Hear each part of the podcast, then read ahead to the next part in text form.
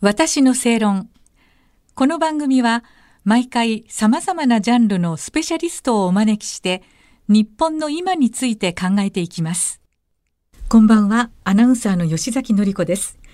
今夜のお客様はジャーナリストの桂木奈美さんです。こんばんは。どうぞよろしくお願い申し上げます。しますえー、桂木さんは2021年に不走者から戦うことは悪ですか？侍が消えた武士道の国で今私たちがなすべきことという本を出版されました。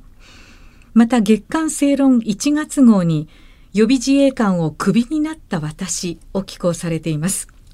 えー、桂木さん前回の放送では、はいえー、18年活動されてきた予備自衛官について伺いましたけれども、はい、えー、去年の9月ですか、うん、はい、突然辞令書がご自宅に郵送されてきたということですが。そうなんですよ、はい、でまさかそんな重大なものが送られてきてるとは思わず、はい、私その晩は開封もせずに寝ちゃって、えー、翌朝封を切ってみてびっくりだったんですけれども、あの今日こちらにもお持ちしたんですが、えー、辞令書という形で、うん任期満了退職っていうふうに書いてあったんですね。はいで任期というのは予備自衛官では3年が1任期になっていまして、はい、3年ごとに継続する意思がありますかっていう本人の意思確認をされるんですね。えー、で私はまあこれまで5回あの継続してきましたし、18年ですもんね。そうですね。ねはい、で今回もあの事前に継続したいですっていう希望は伝えてあったんです。えーはい、でしかも予備自衛官って定員に対して今実員が7割しかいないっていうことで。うん足りてないんですね。そうなんです、はい、足りない足りないって自衛隊の方も警鐘を鳴らしているので、はい、私自身も、まあ、周りの人にも予備自衛官になりませんかとか呼びかけてきた立場だったので、うん、えー、なんで？っていうのが最初の印象ですね。理理由は何なんですか？ではい、理由聞きたいと思うんですけども、えー、そんな私の気持ちを察したかのように、はい、もう一枚こちらの紙が同封されていまして、えー、であのまず理由は書いていないんですけれども、はい加えて黄色い蛍光ペンでマーカーをつけながら、色がついてますね、はい、はい、継続任用の歳費は、上級部隊等の総合的判断により選考となり歳費理由に関してのお問い合わせにつきましてはご回答できませんのでご了承くださいって書かれていてお何も聞くなっていうことなのねというふうに思い。回答できないってことですか？うん。でもちょっとあまりにもあまりだなと。しかもその送られてきた日より前にすでに私はクビになっていたってことがこの日付を見て分かりまして、はいはい、それもなかなかひどいなと思いまして。まあね誠意を持って対応してくださる組織であればもう継続させられないのであれば事前にその担当の責任あのある方が本人に対して、はいカクカクしかじかな理由でこうなんですって言ってしかるべきじゃないかっていうふうに私は思ったんですね。はい、なので、まあ、この理由を答えられないっていうことについても納得はできないけれども、はい、せめてどういうプロセスでこの決定がなされたのかということについては知りたいということを、まあ、申し上げて、はいそうしましたらあの東京地方協力本部っていうところに私は所属していたんですけれども、はい、そこの予備自衛官の担当の方えその前に副本部長と予備自衛官の課長と班長が、えー、近くの喫茶店まで来てくれて直接いらっしゃった、はい、はい、お話をしました。えー、でとってもあの態度は低調だというか申し訳なさそうにしてくださるんですけれども、はい、ぱり歳費の理由についてはお答えできませんという一点張りではい未だに定かな理由は分かりません。はい、なんですけれども、はい、まあ周りに同じような人がいなかったのかなってことが気になりまして、あの予備役ブルーリボンの会っていうあの自衛隊関係者で拉致被害者救出のために、はい資することをしようよっていう趣旨の会を私幹事長としてやらせていただいてるんですが、えーはい、そこの仲間に聞いてみたところ、はい、まあ、直接の知り合いではいなかったんですけれどもその仲間の知り合いという形で3人クビになった最近クビになった例があったんです。はい、で1人は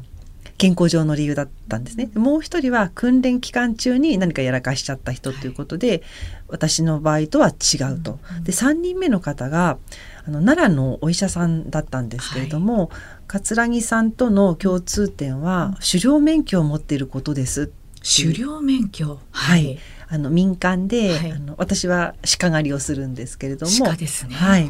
そのためにあの猟銃を所持しているんですね。でそこが共通項でしたよっていうふうに教えてくださった方がいて、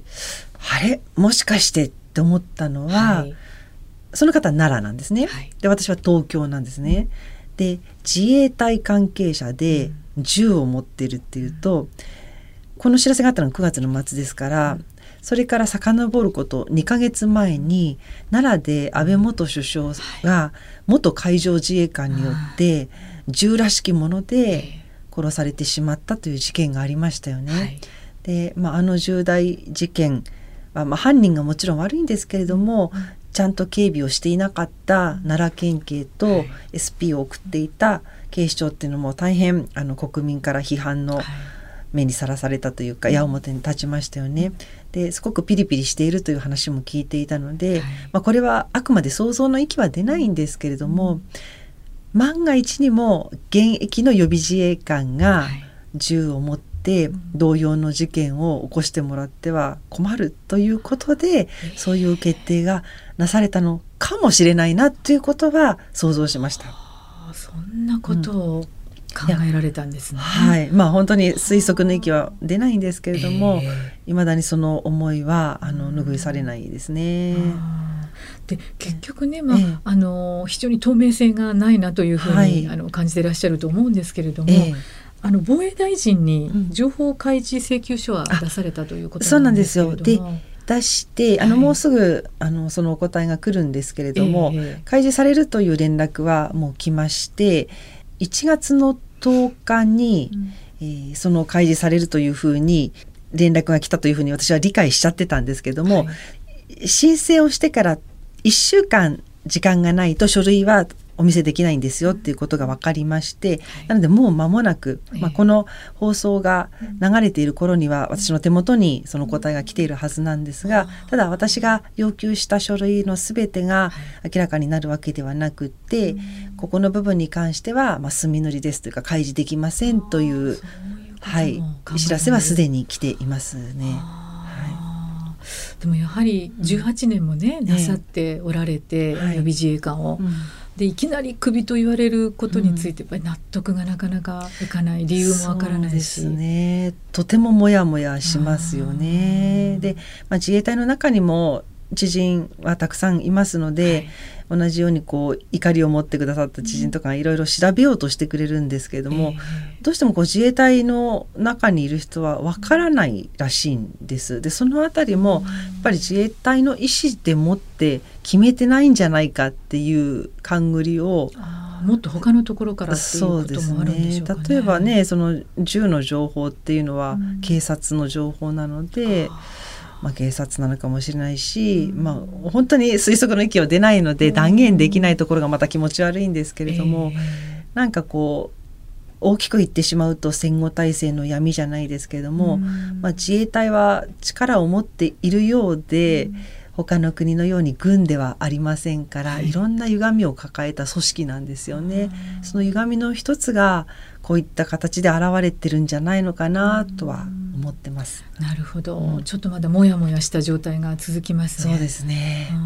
ありがとうございました。いいえこちらこそ、えー、ジャーナリストの桂木奈美さんにお話をお伺いいたしました。また次週もよろしくお願いいたします。よろしくお願いいたします。